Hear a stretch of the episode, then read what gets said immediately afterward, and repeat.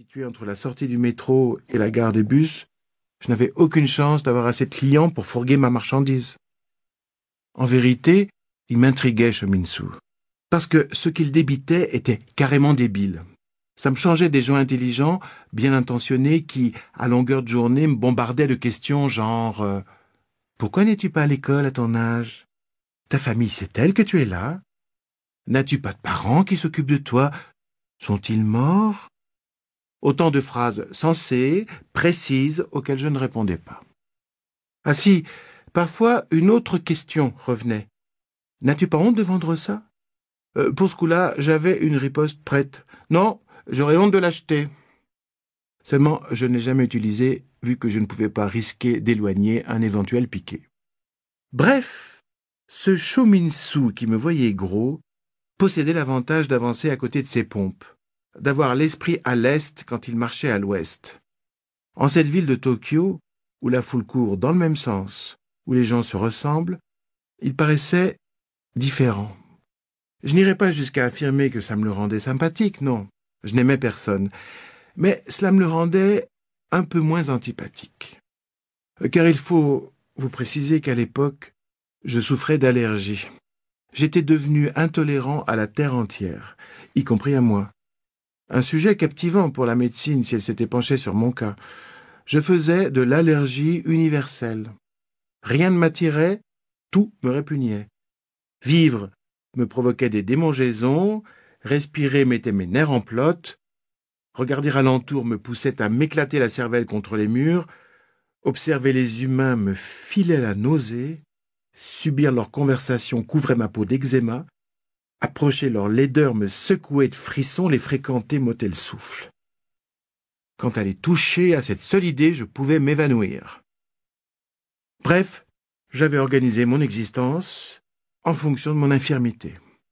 Adieu l'école, je n'avais pas d'amis, j'accomplissais mon commerce sans palabrer, je me nourrissais de produits fabriqués par l'industrie alimentaire, boîtes de conserve, soupes lyophilisées, en les mangeant, isolés, coincé entre les planches d'un chantier, et la nuit, j'allais coucher dans des lieux déserts, souvent malodorants, tant je tenais à dormir seul. Même penser me donnait des douleurs. Réfléchir, inutile. Me rappeler, j'évitais. Prévoir, j'évitais aussi. Je m'étais coupé du passé et de l'avenir, ou du moins je tâchais. Parce que si bazarder ma mémoire ne m'avait pas posé de problème, tant elle charriait de méchants souvenirs, il m'était plus compliqué d'arrêter de rêver les scènes plaisantes. Je me l'interdisais pourtant, sachant que j'allais morfler au réveil quand je réaliserais que c'était impossible. Je vois un gros en toi. Que me prit-il ce lundi-là? Je ne répondis pas. J'avais la tête plongée si profond dans un saut de considération sinistre que je n'avais pas remarqué Shominsu, son arrêt, son attention, sa phrase. Du coup, il répéta fort. Je vois un gros en toi. Je levai l'œil vers lui. Il nota que je venais de l'entendre et insista. Tu ne me crois pas lorsque je t'assure que je vois un gros en toi. Écoute la tortue. Je me fous de ce que tu bafouilles. Je ne veux parler à personne, ça m'épuise. Pigé? Pourquoi? Je fais de l'allergie. Allergie à quoi? De l'allergie universelle. Et depuis quand? Les allergies, on prétend que ça vient d'un coup, hop, soudain, un matin, tu te réveilles, tu te retrouves allergique. Belle niaiserie, ça. Chez moi, l'allergie, elle est venue progressivement. Je suis incapable de dater le début. J'ai juste conscience d'avoir été autre, avant, il y a très longtemps. Je vois, je vois, murmura-t-il d'un ton de connaisseur.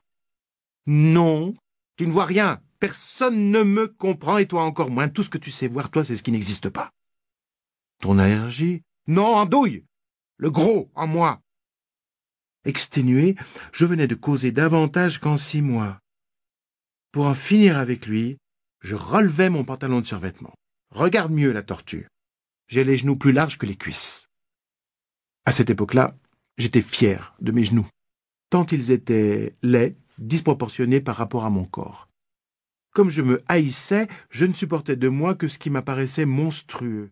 Presque inconsciemment,